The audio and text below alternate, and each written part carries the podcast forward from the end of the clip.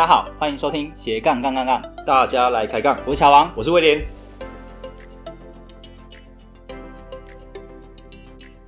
这个节目主要是分享斜杠人的大小事，我们希望透过不同斜杠人的访谈经验，让杠粉们获得更多的斜杠灵感，不再被单一职业、单一收入给绑架，进而获得更自由的斜杠人生。毕竟人生只有一次，为什么不斜杠呢？节目的一开始，我们先来分享杠粉的留言。这位杠粉是 H S I N Y I U K，他说借由不同人的经验分享中学习到很多。啊，谢谢 H S I N Y I U K 的留言。我听他这么一说呢，诶，我算了算，我们差不多好像也邀请了有，诶，快要六十位来宾来到我们节目分享，而且真的是来自不同领域，诶。诶，对啊，诶，乔王，你不会觉得其实很不容易，诶？嗯，因为你看哦，在呃这样的时间点，然后其实有机会，然后邀请到那么多优秀的斜杠人来分享经验，其实。我觉得不只是听众啊，相信我们两个从访谈中也收获到很多。嗯，没错，我觉得真的是收获蛮大的。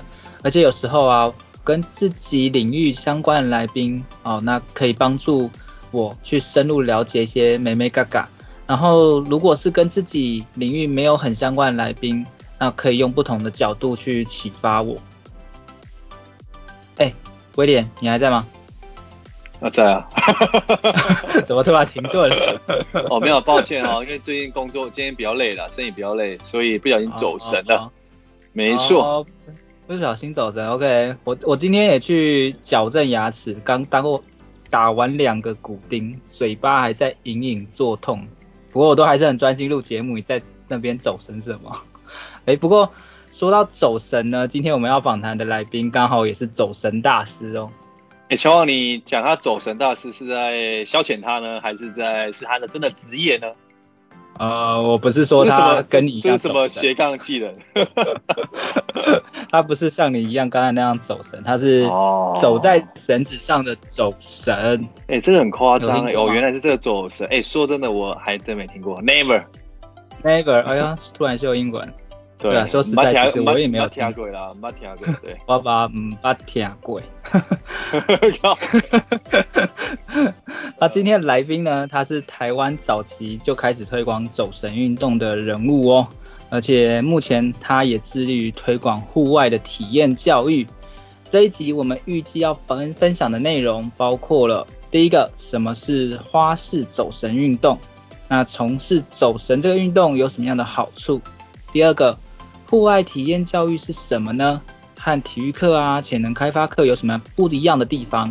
第三个，如果对于户外运动有兴趣，要怎么发展这方面的斜杠呢？好，接下来就让我们热烈欢迎今天的来宾阿元。Hello，阿元。Hello，大家好，我是阿元。哇，阿元可以简单跟大家介绍一下你自己吗？好，大家好，我是阿元。那我本身就是。我的工作很特别，就在做户外教育。那本身也是一个可以叫做教练，也可以当做是老师，也可以当做是一个讲师。反正简单来讲，就是用嘴巴工作的职业。我好羡慕哦，其实我好羡慕这种用嘴巴赚钱。对啊，乔旺，你看人家用嘴巴赚钱，你看。我们现在用嘴巴，但 Podcast 目前还没赚到钱。对，我们还出出力。OK。嗯哎，那阿元是怎么样接触到现在你在走的这一条路啊？可以跟大家分享一下吗？呃，其实应该说，我觉得都是因缘际会。因为其实我当初我本来，呃，我的人生目标本来想当一个领队，导领队。哇。对，哦、所以我我那时候就是因为以前都会觉得好像当导领队就是可以四处出去玩，啊、然后出国嘛，对，边工作边边玩，对，对，所以我那时候我选的科系就是跟休闲然后观光有关的产业哦的学校，嗯嗯，嗯对，然后我进去后呢，就是后来就发现，的确我们是学这个没错，但我们又接触到另外一个领域，就是关于就是社团的，就是它叫做攀岩社，对对，就是攀岩。哦对，然后我就因为攀岩这件事情，然后就是开始接触了就是户外这件事。嗯嗯嗯对，可是因为我们的我们的老师社团老师比较特别，他不像一般可能纯纯纯粹的攀岩，就是哦攀完岩就没了就没了。对对对，他比较多特色是他把就是一种叫做体验教育的模式放进去整个攀岩的就是我们的社团里面。对。那体验教育这东西在台湾其实相对，呃，现在可能比较多人已经知道了，但早期其实很多人是不知道这个这个领域的。大家可能只听过什么做中学，学中做，对，就是比较偏向是欧美西方式的教育模式。嗯、那我们老师就是把这样子的一个模式，教育模式放在我们的社团里面，所以那时候就觉得说，哇，就是。诶，我原来不光只是动动身体，然后攀攀岩，就就好像就这样而已。他可以从后面学到很多不一样的东西，所以我因此开始对于哎户外然后教育这件事情开始有兴趣。所以也是因为这样子，后来就是我反而没有去做，就是没有往就是旅游业那一块，旅游旅游业那一块，对，没有往那一块走，反而慢慢走向就是偏户外教育这块，然后一直到现在这样子。对哦，那我们知道户外的。运动很多，那你教的时候你都会教些什么？对啊，呃，我的其实我的户外运动蛮斜杠的，对，我有做就是最早攀岩嘛，对，然后再就是登山，嗯，然后单车、独木舟、溯溪，然后走绳，然后跟冲浪，哇，SUP，哇，你那你这样包，对，就包山包海吼，都包了吼。溪也都包了，对，就是基本溯溪也包，对，溯溪也有，对，就是基本上大部分人知道的户外运动，我都有在从事，对，因为对我们来讲，有点像户外运动是我们的一个元素，嗯嗯嗯，对，就是因为我们刚刚我讲到，我们着着重其实是户外教育这件事情，所以其实那些元素都可以成为我们教育的其中一个元素，嗯，对，所以我们会根据可能不同的。呃，可能不同的对象，他们不同的需求，我们去设计不一样的可能户外活动类型，对吧？就像可能老人家，我们不可能带他去做很刺激的溯溪吧？有。对，那我们可能就会带他们去简单的健行啊，或是透过一些可能像定向一些特殊的一些户外运动结合这样。不是什么锤锤球嘛？哦。呃，这个就比较算另外一个领域啊，算运动的。不一样了。对，算运动。对对，我们比较偏向是户外。哦，户外。户外运动。OK，对，有些人会把这两个会觉得啊都是一样的东西，啊、但其实还是不大一样的。了解了解，你看乔王人家回答还是很有专业。真的。对啊。那阿元，你接触到的对象大概都是哪一类人为主呢？客群啊，客群。其实我的客群，我其实从我最小从幼儿园啊，哦，就幼儿园。哦就有在做，然后最大的话就是社会人士，然后可能五六十岁的，我都说基本上他只要能走路，你都可以，我都有办法，都可以成为我的客群。哇，他对，那我跟乔王应该也算你的客群。对对对，你们这个最适合了，就是年轻力壮。对，没有没有没有，年纪最适合。没有，我我是我是跟乔王去攀岩，那个累累的半死。啊，对对对，那个威廉重看不重要，我看起来人高马大，但是攀岩起来超弱的，超胆小。本来想说应该很快就可以爬上去，我最后一个还是结果 还卡在那。可是我觉得这就是，这就有些人是迷思诶，有些人就会觉得，哎，攀岩好像是需要一个好像体力，对，然后或是你身体身强体壮就爬得很好，其实不是哦。对，没错。对，其实攀岩是需要用用脑袋的。对。哎呦，那那我阿元的意思是威廉没什么 啊？没有，我靠，真的应该说你们你们是还没找到方法啦，所以如果你们找到方法，其实反而体能不是最重要的。阿元意思是说没有找到适合的导师啦，对，还没开窍，对对对，没有找到那么对的老师跟教练。你看乔王，你看你这样你讲跟阿元讲，那我感受都不一样。你看啊，你看啊，真的哈，啊，就专业的嘛，阿元只是实话实说而已，直接单枪匹马直接进炉子。哎，可是像阿元这边接触到比较像是一个团体跟你去预约，是不是？比如说他是企业啊，他是一个机构，类似这样吗？还是说像我们这样两个人也可以？阿元想问一下，因为像你现在模式是你是自己有个工作室，然后有人会找你，还是你是透过跟一些呃像救国团啊，或者是说一些单位去做合作这样？呃，应该说我原本我是以个人的品牌，就有点像我是个人接案的自由工作者，所以。一般我早期都是有点像是到就刚就像你讲的，可能救国团、学校或是一些外面的商，就是一些可能商业团体去做，有点像教练的角色。对，那我大概是从今年去年底、今年初的时候，我自己成立了一个户外工作室。嗯，对，那就开始慢慢的话，我们就是呃会办一些可能就是接散客也有，嗯，就是我们开活动，然后让散客来报。那当我们也有接一些可能团体的。活动或是一些教育训练都有，就两种都有做啦。哦啊，那那像你接散客这一块，是你们透过可能自己官网行销或什么这样去开发客源嘛？或是人家口碑介绍都有？呃，一部分是一部分是我们会透过我们有脸书粉丝团，嗯、然后一部分的话就是可能参加过活动的人，然后慢慢累积。因为我就把过去可能参加过我们活动的，就是名单留下来，对，然后慢慢去，就是只要有新的活动，就慢慢就再再去 push 这样子，所以就会慢慢累积自己的，有点像累积自己的一群就是喜欢户外的人啊，所以相对的就是可以比较锁定这些人群，对，哦，OK OK OK。那刚才阿元在众多项目中有提到一个蛮特别的字，叫走神。那个走神是什么呢？对啊，很特别，我们还第一次听到。对，第一次第一次听到。大家分享一下。对，还还是你现场，我们现在我看得到你，你们要不要秀一下现场？呃，这边家里比较困难啊。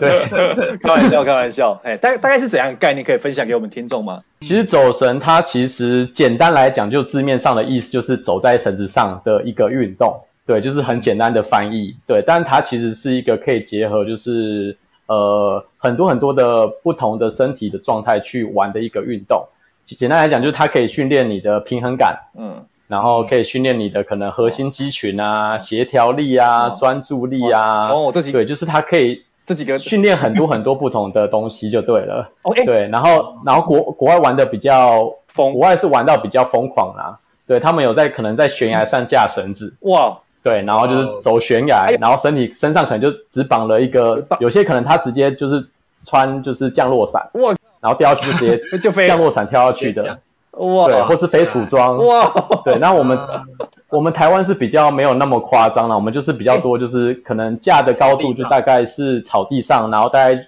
膝盖到大腿的位置，哦，这顶多都摔下来，我们就玩的，顶多摔下来，对，摔下来可能就是就是最多可能就是离地可能不到一米的距离，这样 OK 而已嘛，对，顶多 OK 这样，对对对，就稍微可能扭到摔倒而已，就是比较没有玩到那么夸张啦。哇，对，虽然我们还是有台湾还是有一些人慢慢在尝试，就是比较高空的部分，就是嗯，加在可能是三四米，可能河河川上面啊，然后或是像我之前就走过是大概在十米左右的高度。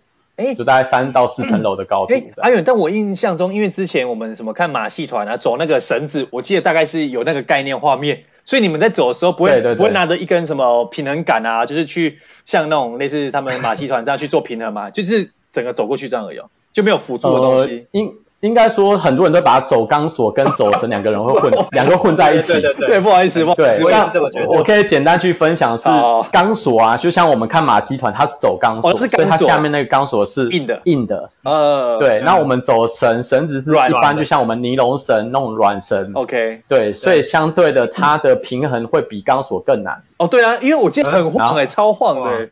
对啊。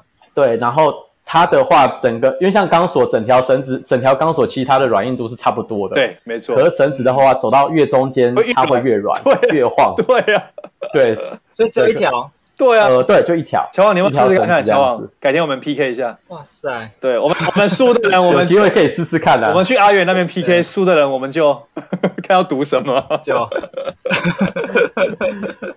对啊。来，让杠粉们下注，看到底是威廉赢还是我？威威廉记那个什么 那个平衡感不好，和肌呃肌群也不好，然后然后 所以应该很那个。哎对，然后阿勇，我刚刚听到你说飞鼠装，所以飞鼠装这一块。你有设，你有玩吗？这一块应该是这一块在台湾版就比较少了，所以我就没有。哦，因为因为刚好我之前有看过很多 YouTube 在也在分享这一块。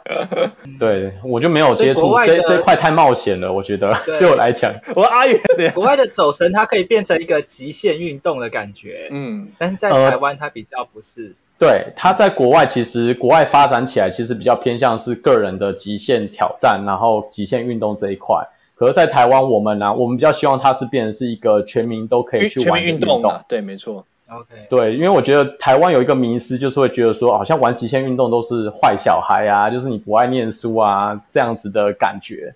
所以，我们把它想要把它塑造成一个，就是哎，这个运动其实是非常的平易近人，然后大朋友小朋友都可以玩，然后可以从过程中可以得到很多不一样的收获。嗯。哎，对，那阿远，那另外想问一下，因为我们知道说像走神，像这一块感觉就是我们想象起来就觉得哎很酷的一个活动。那它对于一般可能像是呃类似说一般的话有什么一些好处吗？可能运动上就是可以培养什么？嗯、其实最最基本就是平衡感嘛，因为我们其实我们平常走路其实就需要平衡感，有些人就是走路就会摔倒，那其实不能怪他，有时候是他天生的平衡感不好。所以其实我们每每个人每天都要用到很多平衡感，这个是可以训练的，对不对？训练对，这是可以训练的。然后第二个部分的话，它可以训练的就是核心跟协调。对，因为我们在走神的时候，为了要平衡，其实我们会运用到很多身体大小不同的肌群。对，有一些肌群是我们平常可能去做重训是训练不到的，嗯，但可以透过走神，因为我们在平衡，我们全身上下都会施力。对，对，所以它可以训练到很多我们平常训练不到的肌群。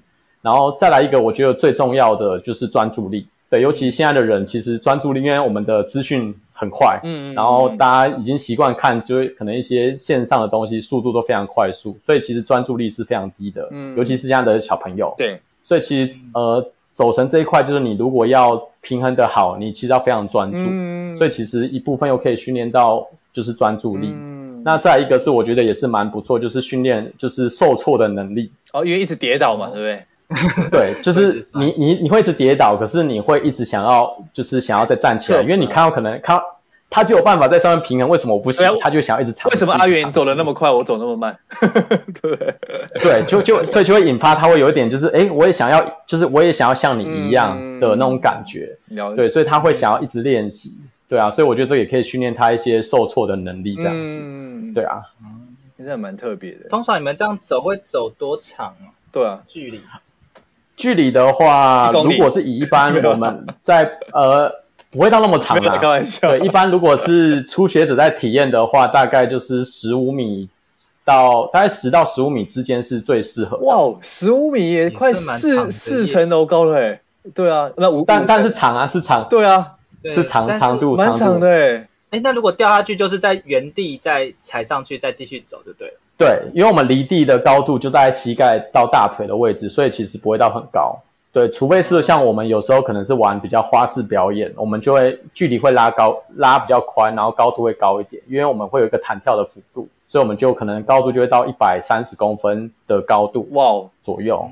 哎呀，对，好酷哦。所以主要是走完这一个路程，而不是比谁走得快嘛，对不对？对。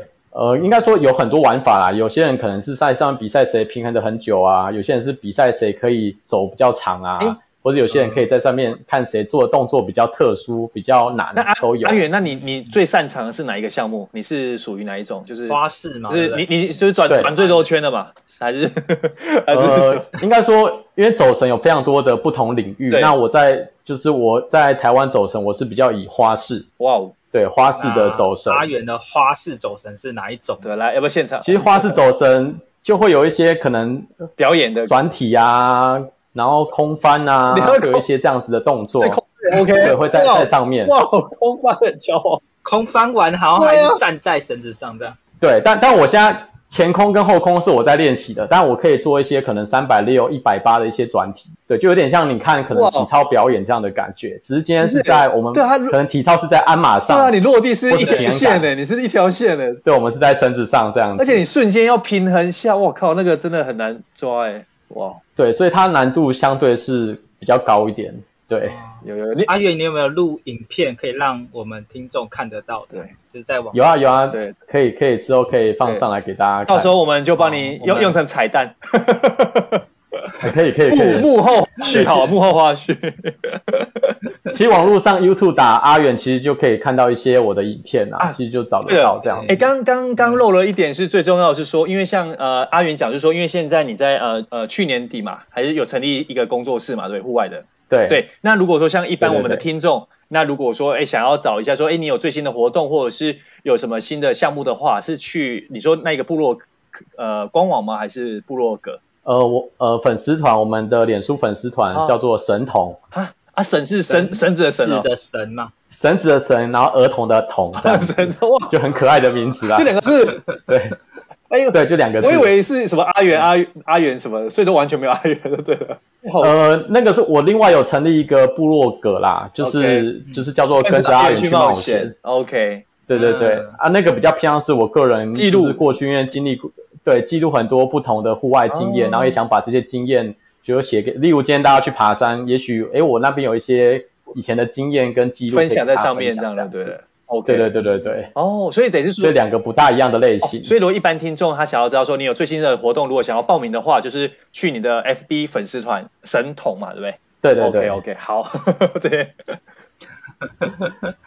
哎，那在这一块领域，我记得你在花式走神是最早推广的，在台湾是吗？对对对对。那是什么样因缘际会之下，让你诶踏上第一个推广对啊？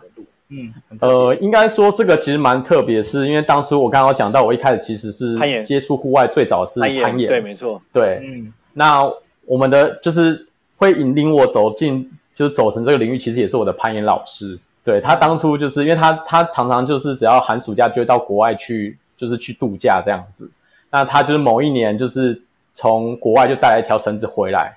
然后就说，哎，这个在欧美很流行，你们要不要玩玩看？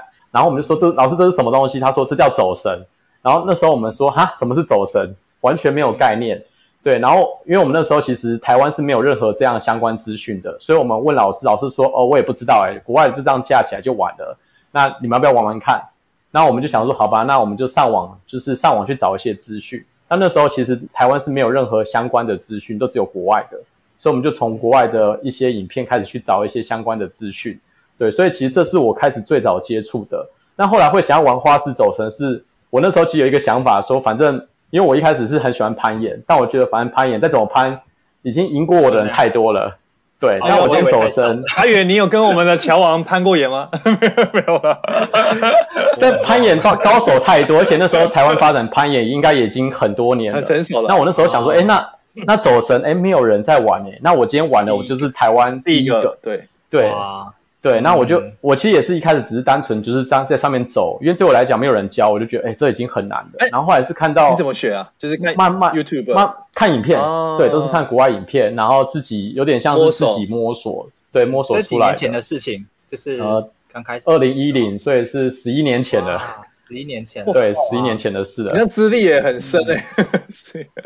对啊，所以所以我都会说我是台湾，应该算是台湾，就是最早开始玩花式走绳的人啊。这个里程碑要记上你一笔。对对，可以这样子。所以老师带回那个绳子，那之后学生就只有你一直持续在。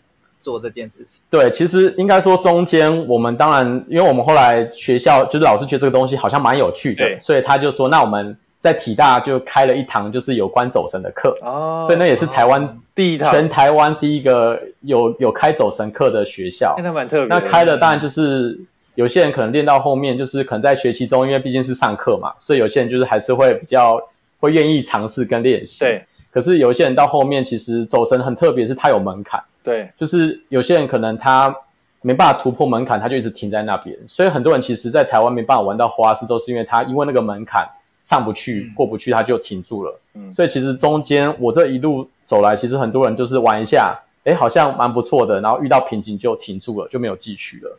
所以其实很台湾真的有在玩，就是就像我这样程度的花式人，其实已经算很少很少，十只手指头就算得出来了。很少哇，元元老级，对啊。那在玩花式走神或玩走神好了，大家最容易遇到的瓶颈是什么？就是如果新手想要来体验的话，其实当然第一个就是要会遇到最大瓶颈会有挫折感吧。嗯，对，会有挫折感，因为一开始可能没有想象中这么容易，就是因为毕竟一条绳子嘛，那我们平常又习惯踩在硬的地表上，你突然踩在软的绳子上又会晃。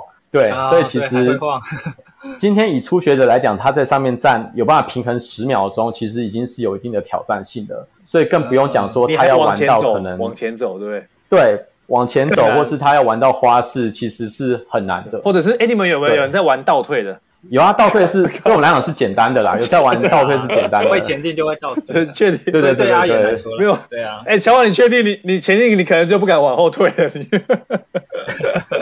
我说对阿元来说，当然对阿元来说，是不是有点像冲浪？我站上去可能几秒钟，初学者可能就一下掉下来。对，其实呃，像我之前我有去过海边，有架过走绳，然后那时候刚好有一群冲浪教练就很好奇，就哇。嗯，那感觉好像蛮好玩，然后他们就觉得他们因为平常在冲浪嘛，体验感很好，他们一定觉得他们对，一一定对，觉得屌打阿远啊，屌打阿远。对，就他们一上来，跟你讲不夸张，他们真的连也是没有办法平衡。真的假的？对，因为那个感觉不大一样，因为冲浪板第一个是它它是硬的，它是硬的，对对，比较宽也比较硬。可是走绳就是一条大概它就大概两英寸左右的绳子，所以它其实呃不容易找到那个平衡点啊，所以其实不容易。但是我今天走绳再去冲浪，很容易就可以上手，哦、就两个不大一样的感觉。哦哟，哦对了，因为难难度真的差蛮多的。对对对对对。那一般人大概多久才有办法真的站在上面持续几秒钟？对，就以一般人的一个标准的话，大概是花的时间大概需要多久？嗯，其实这个当然也会落差很大。我就遇过很。可能他本身身体的状态就很好，呃，他只在上面可能练习不到一小时哦，他就有办法在上面平衡快三十秒。我靠！可有些人可能玩了两三个小时，在上面可能五秒、十秒都没有。而且而且我，所以我觉得我应该是两三个月都还是没办法。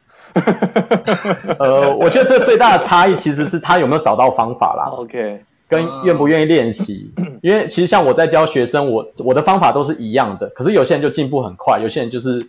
进步很慢，或是他就是不愿意练习，他就觉得啊好难，他就放弃了。嗯。可有些小朋友他是，或者有些学生他觉得说，哎，我好像可以，他觉得他是可以的，所以他愿意练习，就发现其实同样的一批人哦，在短短的一个小时就会有很大的差异，可能一个可能连五秒都不行，一个可能慢慢三十秒、一分钟。但阿勇，我想问一下，那会不会是有些人是比较适合另外一种可能调整一样的方式，还是？会怎么建议？这个跟他的心智，就是跟他的毅力有关，还是跟他的真的是身体协调？对啊，会不会这样？其其实都有诶，我觉得两个都有。就是，但我觉得站很重要，是他有有没有那个毅力，我觉得是比较重要。因为我觉得后天练习其实是可以克服，可以回来的。对，可是有些人他是他觉得说，太站上去啊掉下来了，好不好玩？不练习了。对，可是其实走神这东西就是好处好玩，就是。他可以在很短很短时间看到自己的成长，嗯、对，就像今天可能两位今天哎来来这边走神好了，你们一开始可能觉得哎我可能连三秒钟五秒钟都不行，殊不知，但我如果、嗯、我可以跟你保证是，如果你愿意练习，你两个小时内有在有办法在上面平衡三十秒，你相不相信？呃，只要两个小时就够了哦。好，加油，哎呦，威廉。说他要来打破这个记录。阿远，阿远，其实我告诉你一个秘密好不好？三小时。其实我有惧高，其实我有惧高症。但那又没有、啊，不会很高啊，不会很高啊。啊初学者不会很高。一一开始把我加在三米三米高的那个。我们大概就是在阿阿远就是大概离地大概五十公分吧。乔王，那阿远就说：“哎、欸，威廉，我帮你用降落伞了，你已经背好了。” 开玩笑，开玩笑。哎、那阿远，那另外我问一下啊，因为像。一般来说，所以这样的一个活动花呃花神，它你觉得比较适合的是怎样的年龄层，或者是有没有性别啊，或者是怎样的限制呢？你觉得还是都可以尝试？呃，如果真的是要玩花式走神，就是如果在上面需要弹跳、空翻，当然其实。我的建议啦，大概也是可能十八岁到可能三十五岁这之间，其实是比较适合。完了，乔啊，我们两个，我们两个。对，为什么会这样讲？是因为十八到三十五岁骨质疏松吗？三十五岁。呃，一部分是，然后再来是我们身体的，其实柔软度跟反应力跟敏捷力都会下滑。完了，乔王，我们两个完了，真的完了。其实就跟有点像跟运动选手一样的概念。生涯、生命中、生命中。对啊，但如果今天只是单纯走的话，其实你只要会走，一直到我有带过一个八十几岁的老奶奶走过，她也是可以走，所以其实是没有问题。哇，那个超刺激的，但但仅限于走啦，走跟平衡。滑不能。没有，他孙女在旁边看应该，或者他家人看应该很爽。对对对对对。哎，好特别。哎，那阿元，我想问一下，就是关于花式走神这一块，呃，未来。你你有没有什么样的一些想法？就是他可能会走到什么样的地步，或者是你想要推广到什么样的情况？这样，不管是走神或花式走神呢？应该说走神这运动，其实我我一开始的锁定其实有点像偏个人，个人的成长，就是我想要成为就是台湾最厉害的玩花式走神的人。对，可是我觉得那个是已经是过去式了。对，到后面我慢慢会想要把它变成推广成是一个有点像全民运动的感觉。对，怎么会说全民运动？嗯、就因为我觉得它是一个，呃，我会教是绿色运动跟环保的运动。就它，因为它其实说真的，只要一条绳子，然后两个固定的点就可以去架设，嗯、所以它其实是非常简单的。对，但它可以带来说非常多的不同的乐趣。例如，可能一群人去野餐，架条绳就可以在上面玩得很开心，然后或是可以就是当成是可能呃教育的里面的其中一个工具，一个辅具。所以其实它的变化是非常多的，重点是它就是一条绳就可以去做很多很多的变化。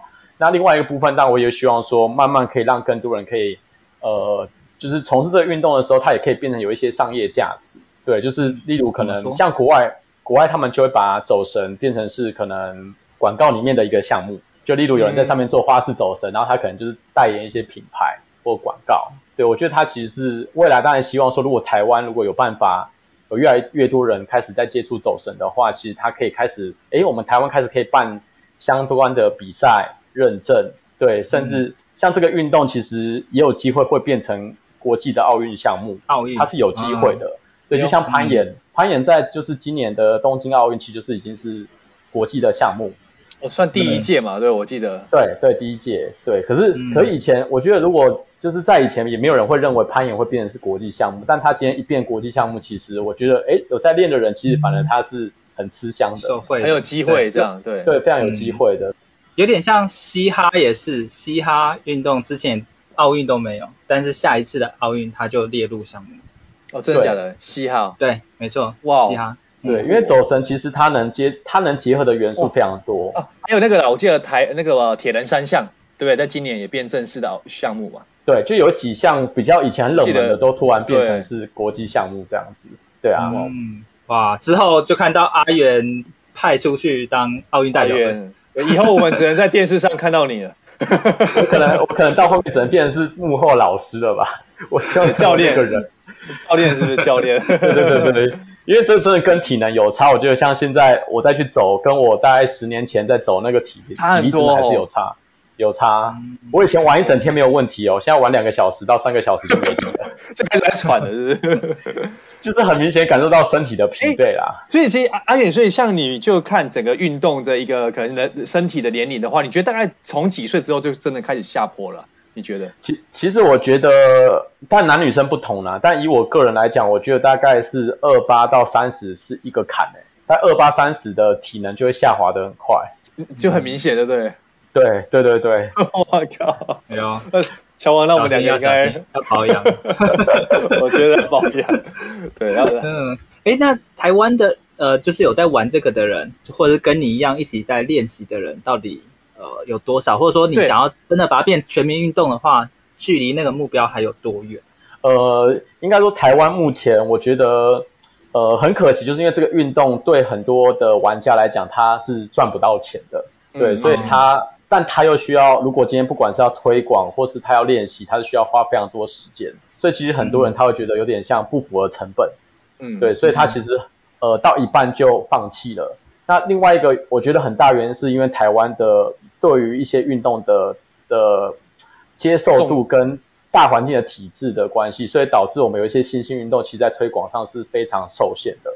嗯、我用一个简单的例子好了，我今天去外面可能去走个绳，可是可能很多人对于这个这项运动他是陌生的，所以他觉得说，哎，你们今天绑在树上是不是在做对树破坏的事情？那你们在那边做一些弹跳是在做一些危险动作，那会不会有人模仿啊？会不会让人家受伤啊？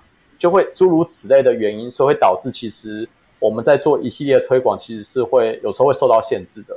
嗯，对，所以更不用讲说我们今天我们今天可能要创立一个走神协会好了，我们要发走神的协会的认证，认证对，嗯、甚至我们要办课程教练，这就会，嗯，这光进到体委会体育署，他可能就会觉得，哎，这个东西它比较危险，或是觉得比较危险之类的。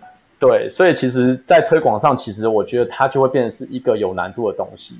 所以其实我们也希望说，为什么我们现在的模式有点像我们办很多很多可能免费的体验活动，或是一些公益性的体验活动，至少让大家可以先知道，哎，这个运动是好玩的，它不是那么危险的。只要你了解它，其实就就知道说，哎，这东西其实是可以，呃，就是每个人都可以接触，然后慢慢让越来越多人都玩这个运动的时候，我们再慢慢去推广相关的活动跟课程。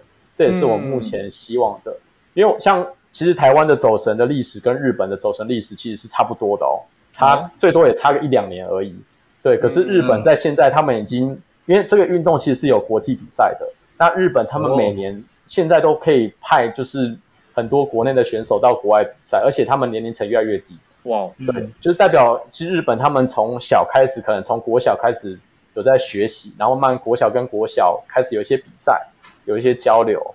对，然后慢慢的一路培养到可能比较大，然后出国比赛。对，所以其实日本现在发展走神，其实已经算是世界上也是排名很前面的国家。可是再反观回来看我们台湾，就是现在玩这个运动还是危险的，还是你们就是在玩极限运动，你们就是好像是在做一些破坏的事情。就是我觉得是国情的关系啦，会有落差。对。就是一开始可能他都还没认识你的时候，就有一些可能预设的想法了啦，应该这样讲。对对，就是先入为主的观念其实蛮严重的，嗯、所以我觉得这光这个教这这个观念其实不光只是走成这个运动哦，其实像很多的户外运动，甚至一些比较不常见的运动都会受到这样的限制。嗯、你看台湾的登山教育也是在这几年才慢慢的比较多人有观念，嗯、不然台湾你就说啊爬山是危险的，你去爬山可能会出事情。对，没错。对，所以其实你就是连爬山这个已经大家现在这么多人都知道的事情，也是经过这么多的。发展才有下这样的观念，二三十年这样的发展才有现在这样的一个规模了。对，所以我我比较期待是哪一天，如果它真的有点像变成是国际性的，可能甚至奥运的项目，哎，政府相对它就可能就会来重视这个运动。嗯嗯，没错。那原则上其实也是要更多人一起参与，所以假设我们杠粉们听众，如果真的对于户外运动有兴趣，然后又想要选一些比较特别的、有发展潜力的话，哎，或许可以来跟阿元这边来学一下怎么样去走神，甚至来花式走神。对对，然后请下神神童的那个 粉丝团这样。对，哎对，然后另外那个阿勇，我想问一下，因为像乔王提到是说，我们现在其实蛮多听众他很喜欢运动嘛，但是可能他们会觉得一开始就觉得呃体力不好啊或干嘛，就是他们本身也没有一个就是说呃就是也没有一个项目可以选。那你这边的话，你有什么建议是说，哎有什么样的方式是让这些人可以，虽然他们可能运动上没那么擅长，但他有什么步骤性可以选到他？呃，喜欢的或怎么去引导他们的？你有什么方法？呃，其实运动，因为我觉得现在台湾的运动观念有慢慢越来越好，其实也有非常多的社团跟一些群组，对，所以我觉得其实如果他对于就是先不管什么运动好了，我觉得他第一个是他先要有意愿去参加一些外面的社团活动，对，例如可能像呃攀岩好了，就有一些攀岩的社团，对，像现在脸书其实非常方便，有很多很多的社群嘛。所以他可以先加进去，那现在其实有很多人会揪，哎，一起去攀岩，一起去骑脚踏车，一起去爬山。他可以先去参加这些社群，然后慢慢先去认识这样的朋友。对，其实很多人玩户外运动，他一开始也没有锁定他要玩哪一样，因为他也不知道说这个东西到底能带给他什么样的感受，都是等到他实际进去的时候，他才发现哦，原来这东西有这么多后面可以玩的东西，然后慢慢的在可能从一到二，慢慢越来越广这样子。对，所以我觉得可以先从。就是参加社团认识朋友开始，嗯，对，而且参加社团也比较容易找到同好啦，那大家有共同兴趣，比较容易一起去做一件运动。对，而且我发现就是其实很多户外的玩户外的人，他们是很愿意分享的，就是他们很喜欢分享他们自己喜欢的东西。嗯、就像今天如果你们两个要来走的时候，我一定很乐意分享，对，我一定会想办法帮你们交到会，就是带这种感觉。阿阿远就说，你们两个这这一段没走完不准回家，这就要看表现了。看都不走，严格教育还是铁铁的教育，还是爱的教育这样子？对对对对，应该是说你这个没走完就不给你们不放饭给你们吃。OK，那我们刚才聊的比较多是有关走神的部分。那我们知道阿远有在做户外的运动教育嘛？那对这一块的话，可不可以跟大家分享一下你是怎么样进行的？OK，其实户外教育其实，在台湾可能比较多人知道的就是探索教育，对，嗯、那他有有人叫他体验教育，有些人叫做欧美西方式教育。那像台湾也有一些像说华德福教育体系，其实它都是类似的概念。那户外教育的简单的概念就是透过户外的体验，有一些不一样的经验，把这些经验带到我们生活当中。对，我，我就用举走神举例好了。走神可能大家觉得走神就是，诶，刚刚讲的就是走在神上的一个运动，但其实它可以从过过程中带到的一些体验跟学习是非常多的。简单来讲就是，诶，第一个是我们学习就是，例如掉下来，你愿意一直尝试，不断的尝试，对，甚至说，诶，今天我们我们在走神上会设定一个目标，我都会问学生说，诶，你想要，你今天想要设定几秒钟？他可能说我想要结束设定三十秒。对，那他这个过程练习过程中，他可能会一直掉，一直掉。那他也许会找到方法，也许没有找到方法。我们都可以去透过跟他的对话去问他说：“那您觉得怎么样才有办法完成你的目标？”他也许说：“诶，我需要有人协助我，或者有也许需要有人看到他的一些问题点，或者有也许他需要更好的技巧。”对，所以其实这个过程中，我们就可以把它延伸说：“对啊，其实你在走神中最后完成，可能他真的真的有完成三十秒好了。”那我们是就可以延伸到他生活中，其实我们生活中也是一也是目标嘛。那你在完成目标的过程中，你需要什么样的帮助？也许是有贵人协助，也许是你自己从过程中摸索，对，就可以把这样过程中把他户外的经验带到他实际的生活中。其实这就是户外教育一个很重要的价值，对，因为它是你实际经历的，所以你不会忘记。对，用一个很简单的举例好了，应该两位都会骑脚踏车吧？嗯，会会。对，那那呃，你们你还记得你什么时候学脚踏车的吗？哇，我记得我好像你说两轮的还是三轮的？都可以，都不一样。我是从四轮开始，四轮好 也可以，也可以，再加轮子就对了。好像在幼稚园，不知道是是幼稚园吗？我看一下，哦，好像是幼稚园的时候哦，幼稚园是大班，应该差不多幼稚园时候吧。对对，那那你们现在还会骑吗？脚踏车还是会啊，会啊，对，那那那我再问另外一个，就是两位的，就是英文程度好吗？哎呦，不要小看威廉。哎，英文程度非常的下下叫。好，那我我都不敢讲话，我都不敢讲话。不管好不好，但如果今天假设给你十年没有用到英文，我相信大家应该可能该忘都忘了吧。嗯嗯，对对。可是为什么脚踏车我们学会后，就算十年不让你骑脚踏车，你一骑上去，其实马上就会上手。这种感觉很像是那种以前什么那种武侠小说，就是那种内功一旦有了之后，哇。你过十年，它还是存在你里面那种感觉，我不会讲。其实其实类似，因为其实就是呃，户外教育的概念就是我们用我们身体力行的经验啊，然后身体经验对不对？那种身体的记忆对不对？身体的记忆，然后变成你实际的经验，所以其实这种东西是你就是带着走的能力。对，我们不是，对，我们都会说，就是我们希望学习一些能力是可以带着走的嘛。那像很多的户外教育，例如我们在爬山学习怎么去。呃，寻找目标啊，找方向啊，甚至说我们遇到紧急状况怎么去随机应变的能力，这些能力其实不是一个专业技能，它是有点像是潜移默化的一个内在的能力。对，所以其实户外教育在教的就是这个东西，就是一般人平常不是课本上学的这些东西，是内在的，我们会称为是软实力啊。对，所以我喜欢推广户外教育的原因，就是我觉得这东西是非常有价值，而且它是可以对一个人是有很大的帮助跟改变的。对，阿月，你要透过哪一种的活动去带领大家体验所谓的户外体验教育？其实都可以诶，所有的运动每一项都可以做到户外教育。那最大的差别就是差在有没有，我觉得就是我们的角色很重要。因为今天如果我是以一个教练的角度，我今天带你好了攀岩好了，攀完岩啊，好棒棒，你爬到上面的就结束了。对，嗯、就是今天有一个很好的攀岩经验，就仅此而已。可如果我是换一个角度，我今天是一个体验教育的引导员好了，我会去跟你回馈说我在过程中发现观察到你的一些状态，例如说，诶，你怎么在刚刚在过程中你不动，停在那边那么久？那你是害怕吗？你是为了什么而害怕？对，那为什么最后你又完完完成这件事情？是你想突破？那你用什么样的方式突破？是克服害怕、克服恐惧，还是你对下下面确保你的人有信任感？对，就是诸如此类的东西，会慢慢去引导他，慢慢去把他的内在的东西去找出来。嗯，所以这就是户外教育跟一般户外活动很大的差别，就是在于有没有人去给你回馈、引导、回馈这样。嗯，对，所以这其实就是户外教育的，我觉得是比较大的差异性。嗯，了解。那像我之前有参加过类似户外的一些潜能开发，那这一种的跟所谓的户外体验教育是一样的，还是说会有差异？呃，其实。类似，但只能说就是系统有很多种，嗯、有些人比较偏向是它是比较对于人本身的，有些人他可能会把一些商业的或是一些呃外面可能企业的一些教育训练的模式放进去，加加进去，嗯，对，但他其实他的呃精神，他的精神跟他后面能带来的东西其实是相似的，OK，只是他呈现的方式不一样啊，对不对？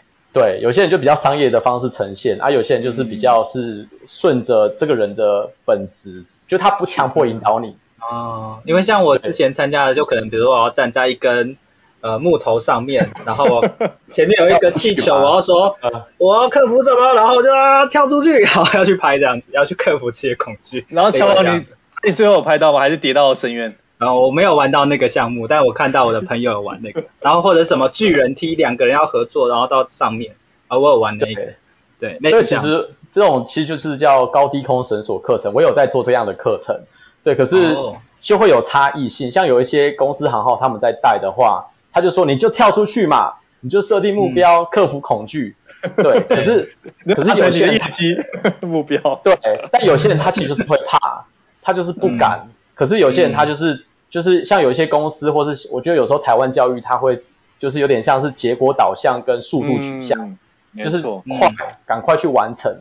可是他没有去想过，就是背后，例如今天为什么他不敢跳？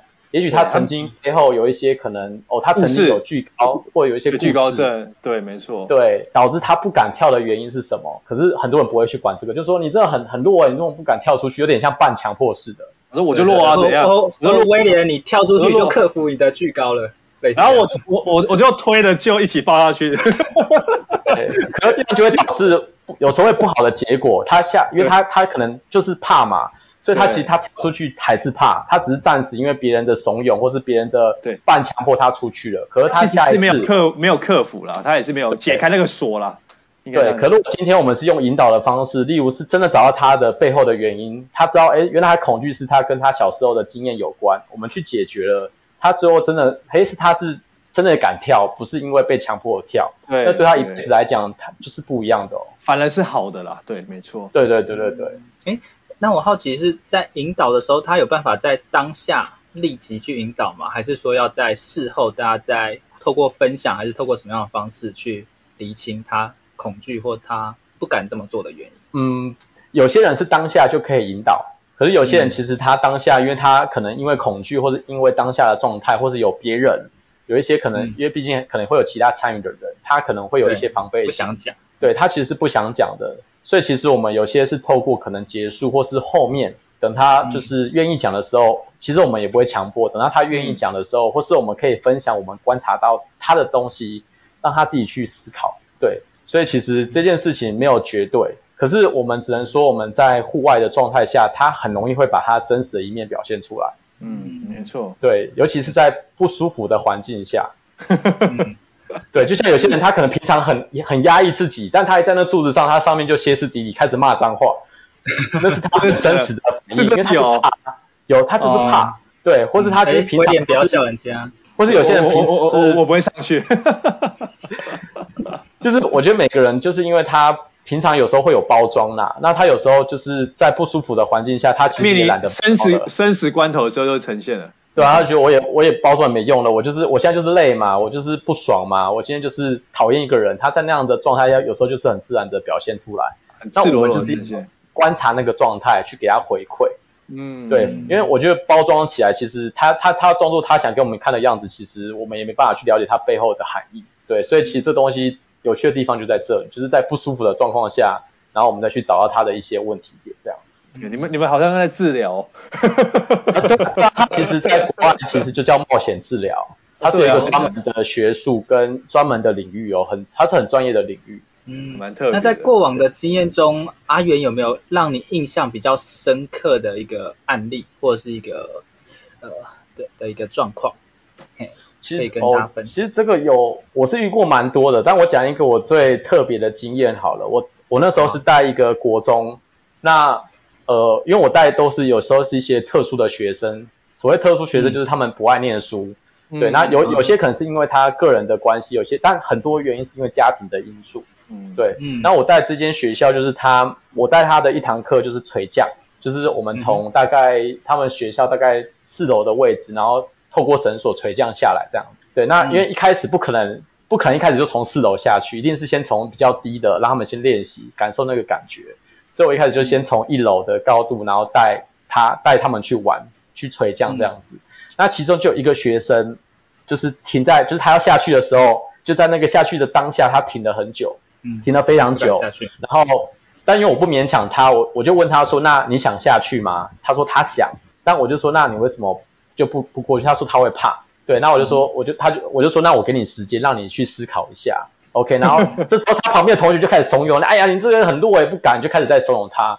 那我就叫他们先安静。然后这时候刚好遇到下课，然后所以他学生就是学生就先下课，就独留他一个人就站在那个地方。然后他就是看着他，就是想要往后，但他就停在那边不敢。对，然后大概等了在那边等了快三十分钟吧，他就在那个坎等了三十分钟。然后我最后就问他说：“那你要不要下去？”对，那因为我我就说，因为毕竟我知道你很想，可是时间有限。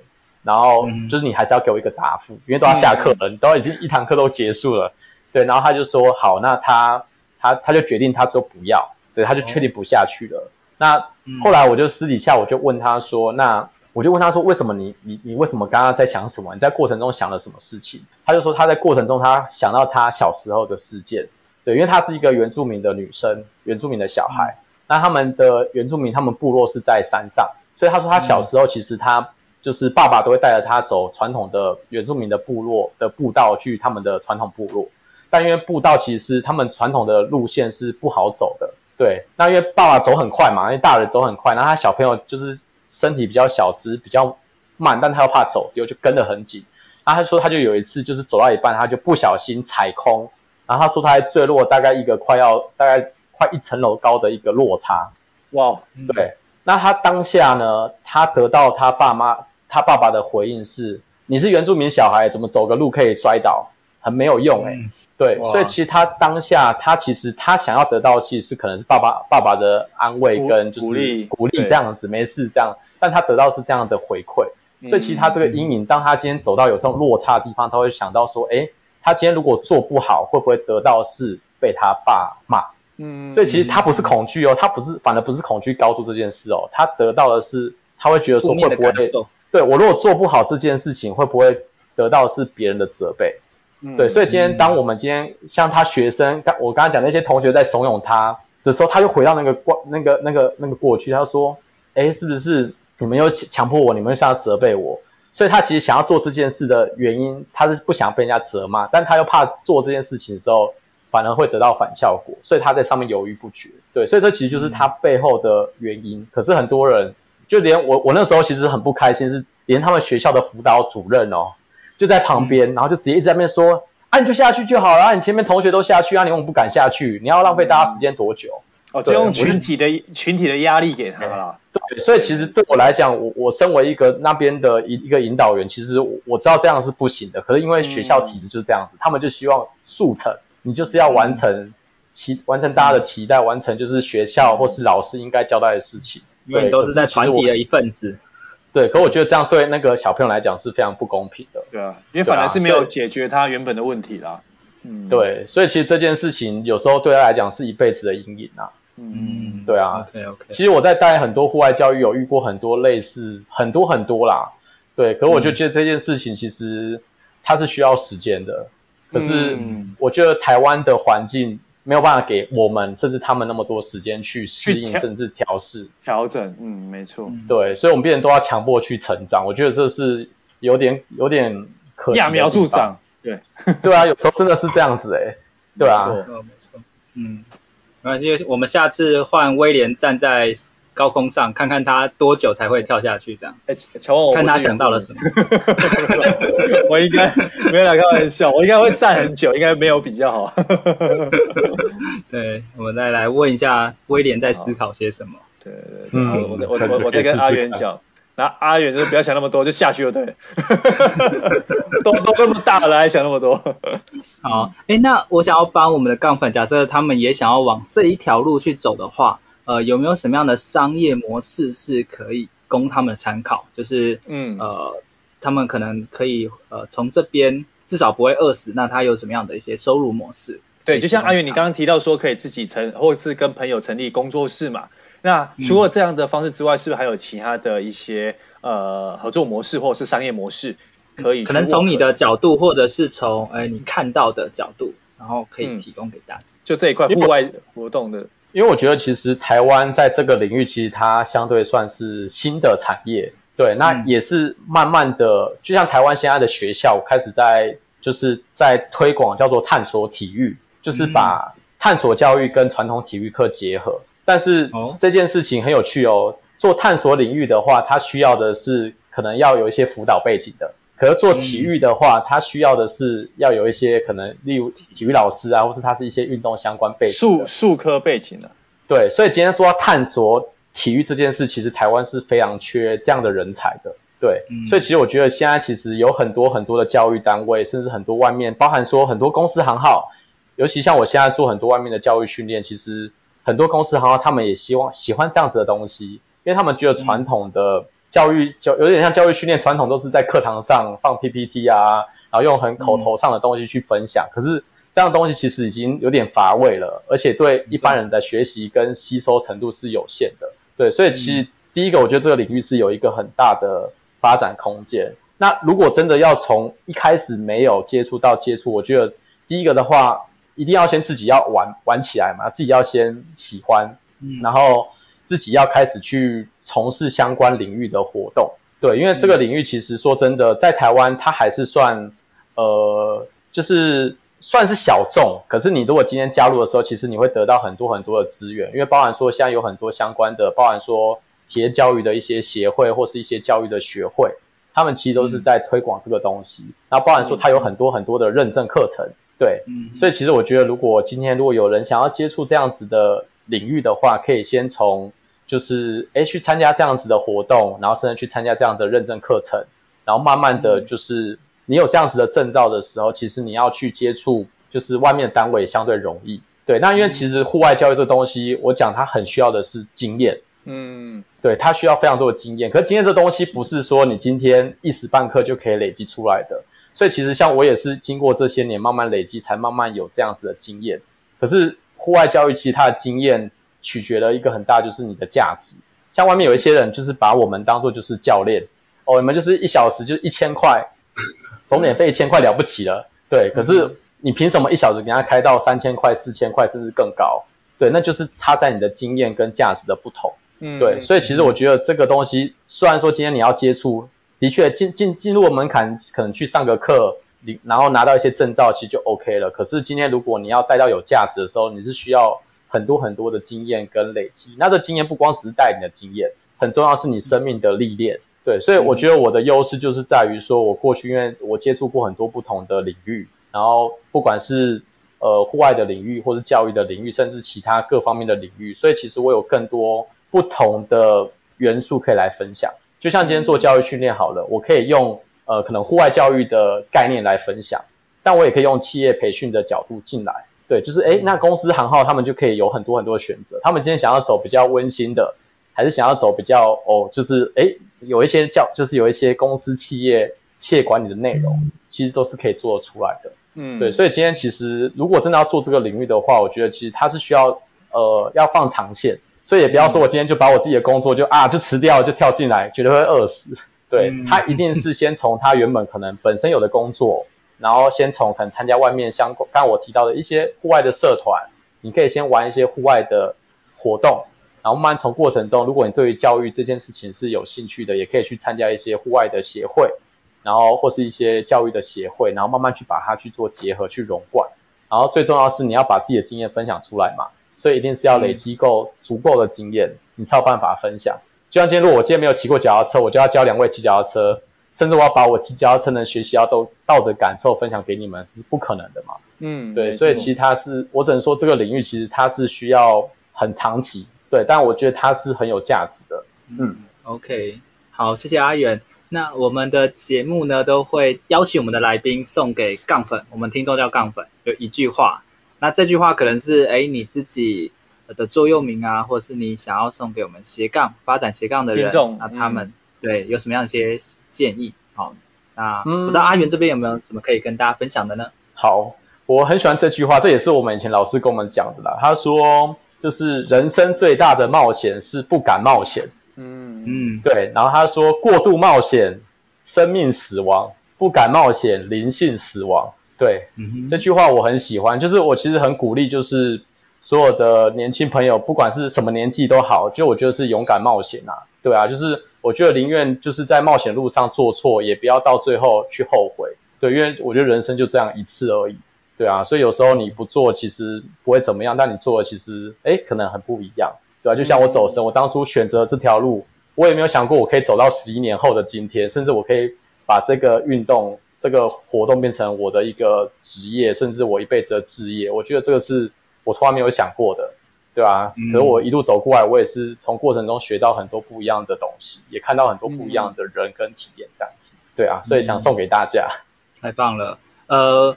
我跟阿远，然后还有一些伙伴们，就是到时候我们会出一本书，那跟斜杠有关，所以在里面呢，阿元也还会再分享更多他的一些斜杠故事。对那所以，哎，对，那就欢迎大家到时候再去看一下书中。哎，对，阿言有没有什么？阿乔王介绍一下这本书预计什么时候会上架呢？预计应该是十月中吧。嗯，到时候我们会再公布给大家。那这样到时候新书的资讯会在哪边露那个露出呢？我们之后会在另外。嗯，办个活动让大家知道，因为我们现在算是提前先预热预预告了，预告预告一下。对，因为我们有十三个不同的人，嗯嗯，所以很荣幸。第二位就邀请到阿元这样子，我们第一位是 Kevin 嘛，第二位是阿元阿元，嗯，对，很开心可以当第二位。对对对对，太棒了，不会不会。好，那呃，因为我们这样聊也大概一个小时左右啊，阿元这边可不可以帮我们简单做个总结，就是有关于。户外体验教育啊，或是有关呃花式走神这一块，希望大家在听完之后哦，可以快速复习的几个重点，哦，可以提供给我们杠粉们参考的，好，就帮大家做一个快速的总结。呃，第一个我觉得就是走，就是真的，我觉得要做，不管要做什么样的领域，我觉得就是，诶，你要做出你的特别的地方，然后呃，嗯、做久了，坚持久了，其实就是你会有很多不一样的收获跟可能性。嗯对，然后我觉得就是呃，有些人想要发展斜杠这件事，我觉得其实很多都可以发展，但我觉得不要去强迫自己，好像哦别人怎样我就要怎么样。对，因为我觉得每个人本来就是独立的个体，有些人就天生就很适合从事很多不一样的斜杠，有些人就是一个工作就可以做得很好。我觉得没有，就是我觉得不需要比较啦，我觉得就是自己开心就好了。没错。对，那最后一个就是我刚刚提到，我觉得就是人生，我觉得真的不要后悔。对，就是你真的做了，哎、嗯，最多就是不行嘛，对啊。可是如果你今天没有做，嗯、也许你过了十年、二十年，你老的时候再后悔说，哇，我我早知道当初怎么样怎么样，可是已经都过去了，嗯，对啊。那我觉得就是要慢慢去累积自己的故事，我相信每个人都是一个很精彩的故事书，对啊。嗯、就祝福大家都可以得到很多不一样的人生收获。哇。谢谢阿元姐，阿元带。带给我们这么棒的分享。好，那谢谢大家收听今天的斜杠杠杠杠，大家来开杠。我是乔王，我是威廉，我是阿元，我们下集见，拜拜，拜拜。听完这期节目后，你觉得哪一个部分对你有帮助或者印象最深刻呢？欢迎你在 YouTube 频道下方留言告诉我们，并且分享这集节目给你需要的朋友喽。还有，请大家记得追踪一下斜杠杠杠杠的 IG，我们会把这一集的精华重点以及来宾送给大家的一句话整理之后放在上面，帮助大家快速复习。IG 搜寻斜杠杠杠杠就能找到喽。如果你也想要发展斜杠，我们在脸书上有个私密社团，你只要在脸书搜寻斜杠人交流区，就可以免费加入这个社团，和大家一起交流更多的斜杠大小事喽。如果觉得这一集的节目不错，也欢迎在 Apple Podcast 订阅以及五星吹捧，或者在斜杠杠杠杠的 YouTube 频道订阅、按赞、追踪，并且开启小铃铛喽。